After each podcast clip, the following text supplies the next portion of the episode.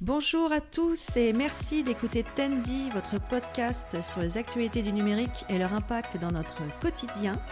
Je suis absolument euh, ravie, enchantée de recevoir aujourd'hui euh, Christelle Mouzarine. Bonjour Christelle. Bonjour Elisa, merci de me recevoir. Quel bonheur de t'avoir avec moi aujourd'hui. Tu es le soleil de cette journée pluvieuse. Bon, bah écoute, euh, ça fait plaisir. Ça fait plaisir, tout à fait. Dis-moi Christelle, que fais-tu dans la vie? Oh là, tu commences fort, Elisa. Mm, mm. Bon, écoute, euh, je fais un métier, c'est vrai que depuis tout le temps, j'ai l'impression de tout le temps, puisque je suis tombée dedans quand j'étais petite. Je fais le métier de l'accueil téléphonique. Voilà, je fais partie euh, de cette grande famille euh, des centres d'appel avec cette spécificité où je m'occupe et je gère uniquement des appels entrants pour mes clients. Donc voilà, c'est mon métier. Et ça fait combien de temps que tu l'exerces? Euh, Moi, je, l'exerce depuis, depuis 1992. Euh, D'accord. Oui, ça commence à faire. quelques hein. années. Ça commence à faire. Et effectivement, c'est un métier euh, qui était arrivé à cette époque depuis quelques années en France, dans le paysage français. Euh, le métier de l'accueil téléphonique n'existait pas. Il a fallu tout inventer à cette époque. Et, euh, ça n'a pas cessé d'évoluer au fil du temps. Donc en fait, ce qui se passe, c'est que les, clients de tes clients euh, passent un coup de téléphone et, pensent être à l'accueil peut-être de chez le client et en réalité, ils sont chez toi. Tout à fait. C'est ce qu'on appelle aujourd'hui l'externalisation. L'externalisation, alors ça, ça, regroupe beaucoup de choses. Ça peut être le standard d'une entreprise qui, au lieu d'arriver, les appels, au lieu d'arriver physiquement dans l'entreprise, à l'accueil de l'entreprise, ben, arrivent dans, à l'accueil, effectivement, mais externalisé. D'accord. Et euh, on fait, on assure les mêmes, euh, les mêmes prestations qu'un qu'un accueil, euh, qu'un standard qui serait sur place. Et j'imagine que euh, au niveau des informations qui doivent être transmises, vous êtes euh, régulièrement connecté euh, avec, le, avec ton client? On essaye effectivement de créer le maximum d'interactions de façon à, bah, être au courant des évolutions, du passage, des flux de personnel, bah, de façon à avoir un accueil aussi performant que si nous étions sur place. Et donc j'imagine depuis ces, ces, 30 dernières années, euh, j'imagine que tu as vu des choses euh, bouger, progresser en, termes d'outils, j'imagine l'outil informatique. Ah ben complètement Complètement. Moi j'ai bien fait de t'inviter Christelle. oui, hein, bah, oui, mais du coup euh, j'ai l'impression d'être la grand-mère. mais, pas, du tout. pas du tout, 30 ans, c'était hier, hein, ça passe très vite. Hein. Non, non, mais en 1991, il faut remettre, c'est le début des ordinateurs, il n'y a pas d'Internet. Ça, ça devait être triste hein, hein. D'accord, il n'y a pas d'internet. Euh, les téléphones portables à l'époque ont la taille d'une valise. Donc, il euh, faut remettre dans le contexte. Oui, euh, il y a énormément d'évolution. on a la chance d'être en Ille-et-Vilaine, donc on a évolué avant de la technologie Internet. On avait la chance d'avoir un outil interactif avec nos clients qui était sur la technologie du Minitel. Mm-hmm de façon à avoir un outil euh, interactif. Euh, et puis, hum, après, Internet est arrivé, euh, les logiciels sont devenus de plus en plus performants. la prise de rendez-vous par Internet pour nos clients aussi, bien avant que Doctolive n'arrive dans notre paysage français. non, non, il y a eu énormément d'évolution et ce n'est pas fini puisque Aujourd'hui, avec euh, l'intelligence artificielle, on peut imaginer euh, plein plein de choses. Euh, on peut avoir pour nos clients une demande d'accueil bilingue, trilingue. Aujourd'hui, j'ai une vraie difficulté en, en, ressources humaines de recruter des gens qui peuvent avoir, des agents qui peuvent avoir ces compétences. L'intelligence artificielle pourrait Aujourd'hui, de la même façon que on a sur nos téléphones Google Traduction, on peut avoir demain un outil qui permette d'accueillir n'importe quel appel de n'importe quelle langue. euh, L'appelant, il arrive avec une demande euh, en japonais. Moi, je ne parle pas japonais. Moi non plus. Euh, Donc, dans mon oreille, l'intelligence artificielle va me faire la traduction de la demande de cet appelant. Je vais lui répondre bah, en français et l'appelant va entendre ma réponse en japonais. C'est ce qu'on ce peut imaginer dans, dans nos métiers aujourd'hui euh, de ce que l'intelligence artificielle pourrait amener en intelligence augmentée mmh, pour, euh, pour nos métiers. Donc l'intelligence artificielle, mmh, voilà, on, imagine des choses, mais je pense que on imagine, on est loin d'imaginer encore tout ce que ça pourrait nous amener. Et euh, pour, j'imagine que ce métier a aussi, a aussi évolué au niveau des compétences qui sont attendues. Est-ce qu'aujourd'hui, dans les, dans les formations, euh, est-ce que tu as des formations régulières pour, euh, pour tes équipes? Déjà, il y, a combien de personnes dans ton équipe? J'ai 15 personnes dans mon équipe. Et dans mon équipe sur Rennes, j'ai 15 personnes. Euh, j'ai une autre équipe sur Angers, j'ai 9 personnes. oui, il y a des formations initiales. Après, il y a beaucoup de formations continues entre nous, puisque nous avons des, comment dire, des d'écoute, hein, de réécoute euh, et d'auto-évaluation. parce que c'est important euh, de s'écouter. Le danger dans notre métier, c'est de se robotiser. Mm. Et euh, aujourd'hui, avec tous les outils de robotisation qui existent déjà, si nous, humains, on se robotise au téléphone, ben, on, se, on se, comment dire, on, on se met une balle dans le pied. Oui, puis on passe à côté de la demande euh, du client en fait. Si le client fait appel à des êtres humains, c'est justement pour avoir cette capacité d'adaptation. Euh. Tout à fait, tout à fait. Et puis aujourd'hui, dans notre euh, vie quotidienne, il y a assez de digitalisation partout. Mm. Que là où on peut mettre de l'humain, là où on peut mettre du sourire, là où on peut mettre de la compréhension, quel bonheur. Mm. Et c'est vrai qu'il faut reconnaître en tant qu'utilisateur, ou moi utilisatrice, euh, on, gagne un temps fou quand on tombe sur un être humain qui comprend en face. Euh, c'est incroyable le temps qu'on peut gagner par rapport à une boîte vocale à qui on va, euh, on va parler en un mot pour essayer de résumer sa demande, ou on va appuyer sur une touche en attendant. La...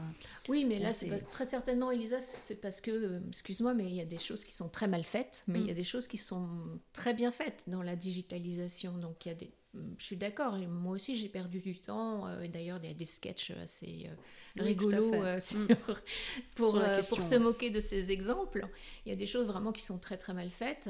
Je, moi, j'aime à croire que ça se professionnalise de plus en plus et la digitalisation est de plus en plus performante. Mais, mais aujourd'hui, si l'humain reste quand même essentiel. moi qui suis dans l'accueil téléphonique, pas à longueur de journée en ce qui me concerne euh, ma, propre euh, personne, puisque c'est mes équipes qui sont à longueur de journée, je les entends. Moi, quand je vais à la boulangerie, à la boucherie et que je suis mal accueillie, ça me, ça me hérisse. Mmh. Ouais, je comprends. ça me hérisse. Je dis, mais mettez de l'humain, bon sang. Mettez un sourire. Mmh.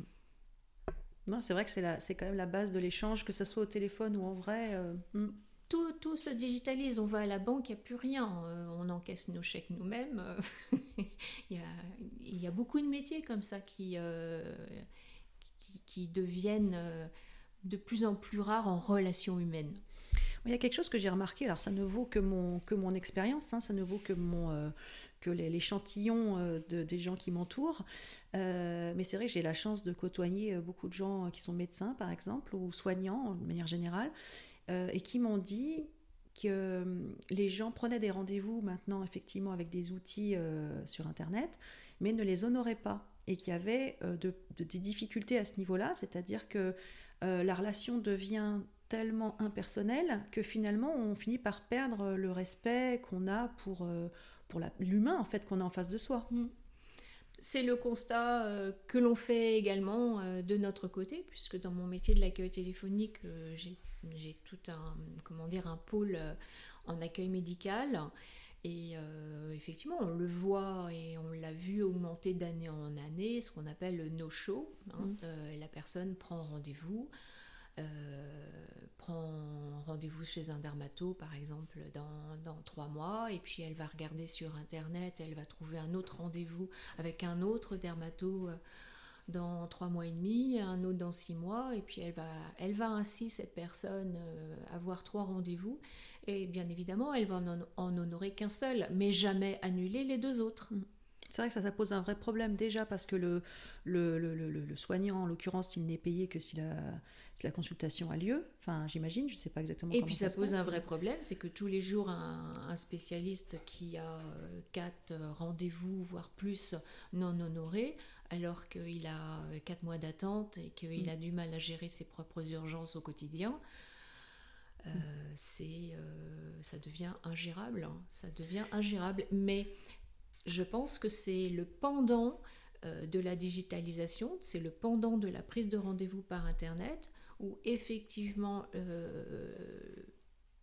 j'aime pas dire ça, mais la médecine est devenue produit de consommation. Mm. Je prends, je jette. Mm. Et si on ne met pas de la relation humaine, si euh, on ne met pas euh, une relation de confiance, une relation de respect avec son praticien et avec euh, le cabinet de son praticien, la secrétaire de du praticien,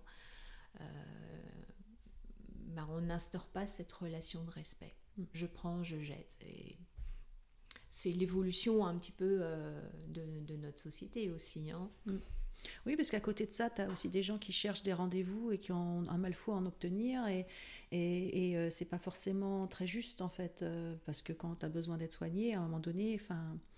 Tu, si tu, si, le respect il est réciproque quoi si t'as pas de respect pour les gens qui prennent soin de toi à un moment donné on, marche un peu sur la tête quoi mm. mais les gens ne sont pas des, des robots en fait hein. nous sommes des, êtres humains il faut pas l'oublier je crois mm. mais Elisa tout le monde n'est pas comme ça, heureusement. oui, mais tu sais que, attends, tu sais qu'on reçoit maintenant des messages. Tu vois, hier, j'étais encore, c'est encore le cas, j'ai emmené mes enfants chez le pédiatre. Dans la, le matin même, j'ai reçu euh, des messages sur mon téléphone me rappelant euh, que j'avais rendez-vous, euh, enfin que mes enfants avaient rendez-vous. Moi, ça me paraît un peu évident hein, d'honorer les rendez-vous, mais, mais c'est presque, tu vois, si tu appelles pour annuler, par exemple, parce que tu as un contretemps, même plusieurs jours à l'avance, les gens sont presque surpris, en fait, hein, que tu les respectes. Je t'assure mm. qu'on en, est, on en est à ce point-là. Hein. Ben, je ne suis pas étonnée, je ne suis pas étonnée, mais le rappel de rendez-vous par SMS, euh, aujourd'hui, c'est devenu une nécessité. Euh, et, je dirais même que certains patients euh, ne comprennent pas aujourd'hui et font la remarque à leur praticien Oh, vous n'envoyez pas de SMS pour nous rappeler votre rendez-vous mm. des fois, j'ai l'impression qu'on marche sur la tête. Je mm. prends mon rendez-vous, je, je, suis une personne responsable et j'honore mon rendez-vous. Ouais, c'est sûr qu'il y a un côté un peu, toi c'est rigolo qu'on parle de ça, mais euh, il y a un côté un peu infantilisant des outils, où au final on, enfin le mot infantilisant peut-être pas bien choisi, mais en tout cas. Mais je suis d'accord avec ce mot. D'accord.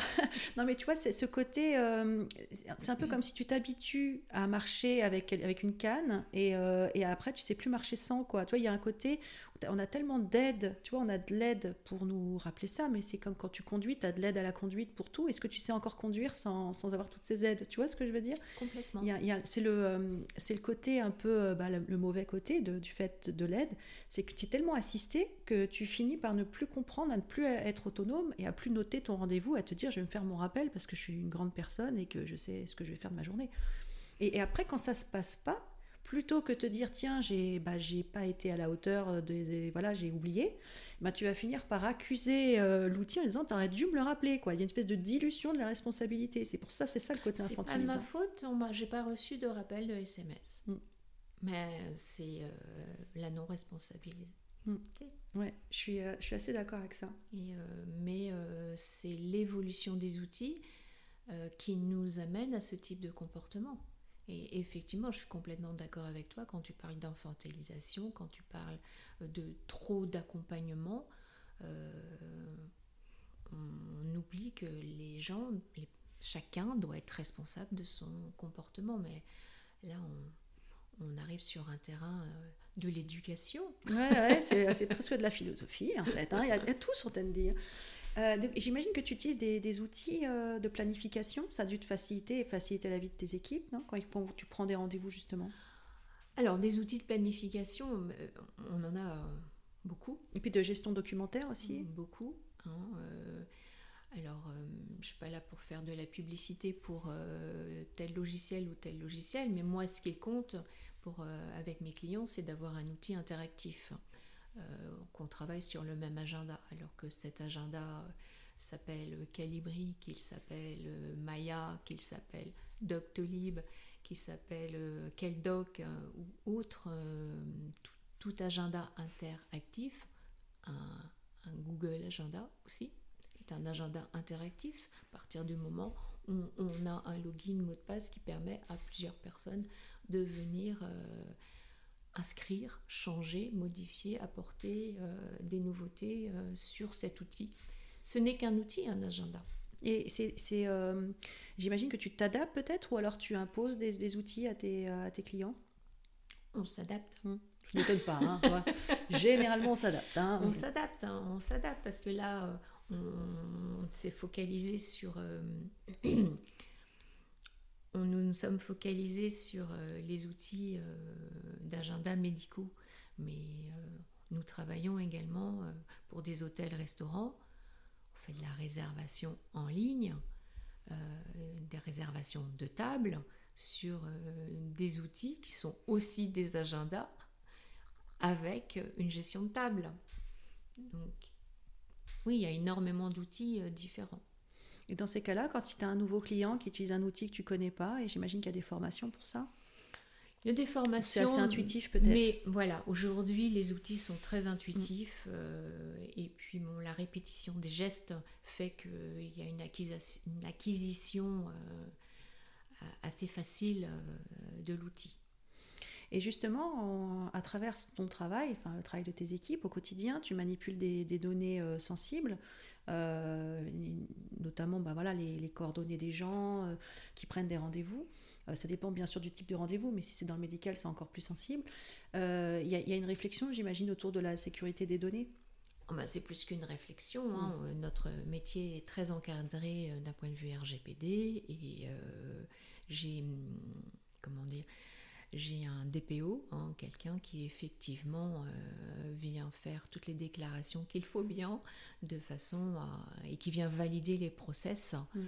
des, enregistrements des données, et, euh, de façon que nous soyons euh, vraiment respectueux de tout ce que nous impose la CNIL et la RGPD. C'est vrai que c'est des sujets qui évoluent aussi il faut rester à, faut rester à la page, hein, tout simplement, parce qu'en 30 ans, j'imagine que ces questions-là, elles ont, elles ont beaucoup évolué aussi. Mm. Non, non, les données sensibles, c'est un, c'est un vrai sujet.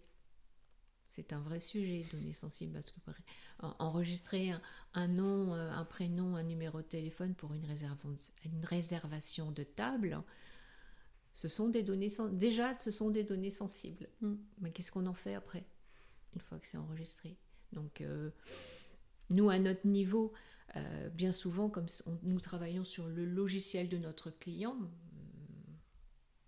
c'est euh, le client qui est responsable bien souvent de l'enregistrement des, données. Mm. Mais c'est vrai qu'après, si le, si le client veut réutiliser ces données-là, alors si c'est pour faire des statistiques, ça ne pose pas de problème si c'est en plus anonymisé, mais si s'il veut utiliser ces données-là pour après, euh, je sais pas, euh, relancer euh, les gens qui sont venus, leur envoyer une enquête de satisfaction, des choses comme ça. J'imagine qu'il faut qu'il soit sûr que le client a autorisé le fait qu'on utilise ces données-là pour le relancer, quoi. Mm.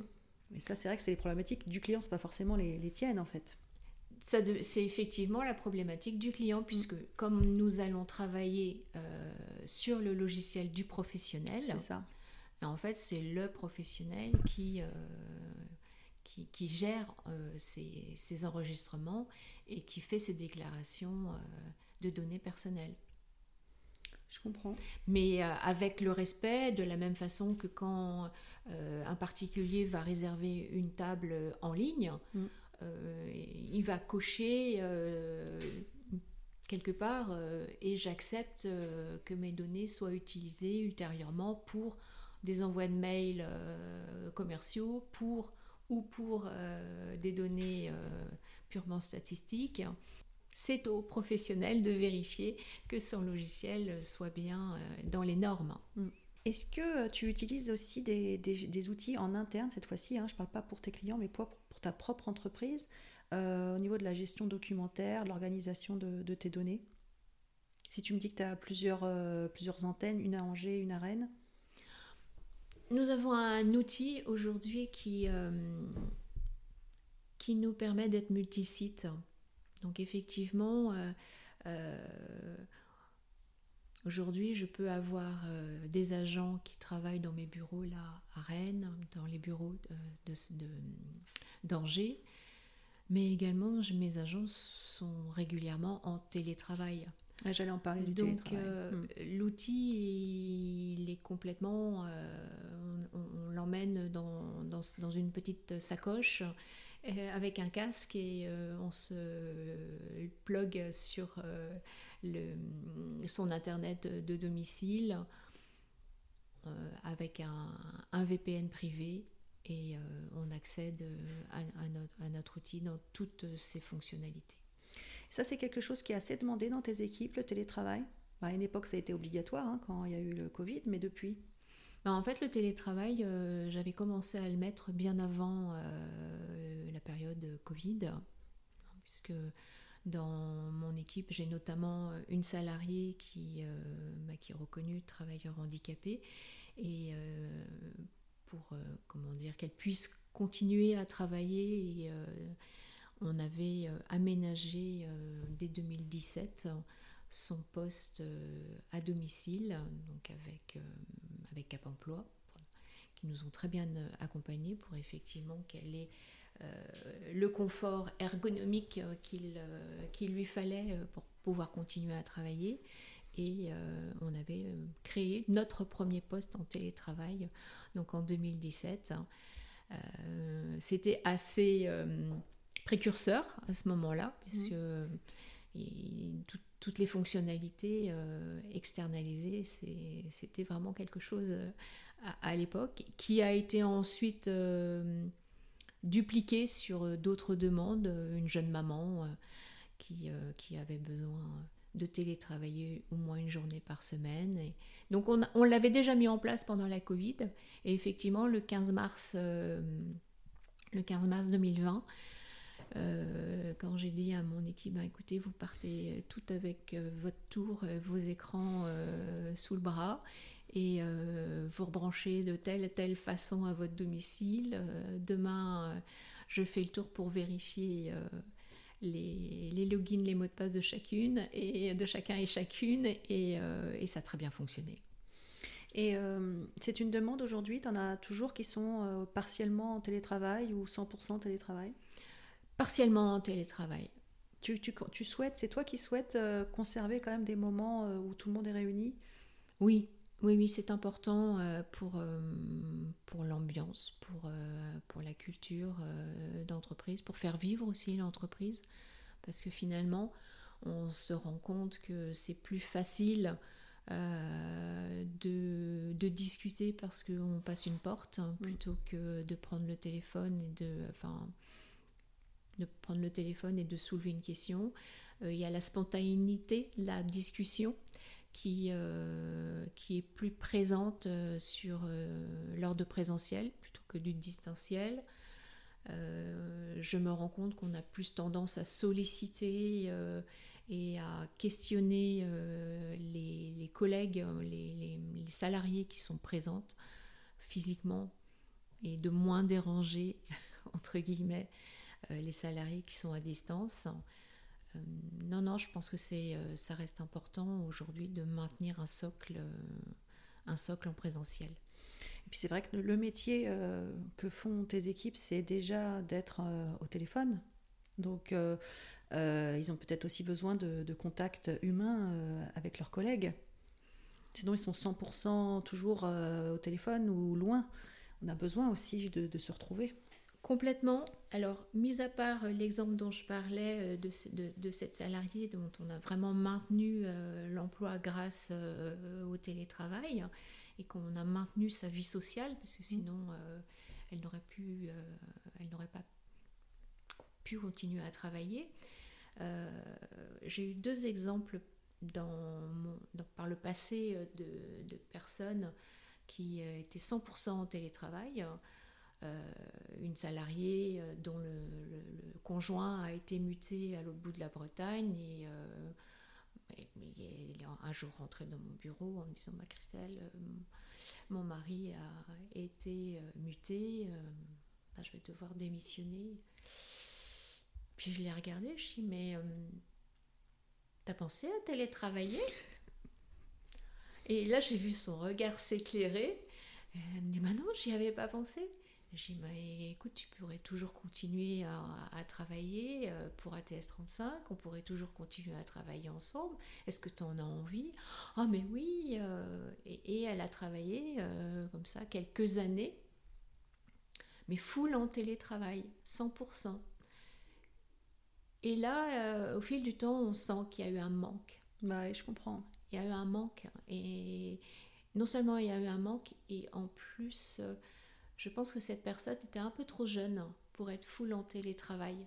Parce que quand on a 27 ans, 28 ans, eh bien je pense qu'on a encore plus besoin euh, de relations euh, intercollègues, euh, qu'on a plus besoin de, de, présentiel que quand on, a, on est un peu plus âgé, on a déjà eu beaucoup d'expériences professionnelles, quelques années derrière nous, et oui, il y a moins ce besoin. Mm. Euh, donc oui, le, le, full télétravail, moi, me semble euh, pas souhaitable. Bah écoute, merci infiniment Christelle, c'était super intéressant de t'avoir ce matin. Ouais, j'étais très heureuse de te recevoir. Euh, c'était un véritable plaisir. Merci Elisa de m'avoir reçu et permis de cet échange. Euh, j'espère que cet épisode vous a plu et euh, si c'est le cas, n'hésitez pas à liker, à commenter, à partager car vous savez, c'est la seule façon hein, de euh, faire vivre le contenu original qu'on crée comme ce matin. Donc merci beaucoup Christelle, on se dit à bientôt. À bientôt. Au revoir. Merci Elisa.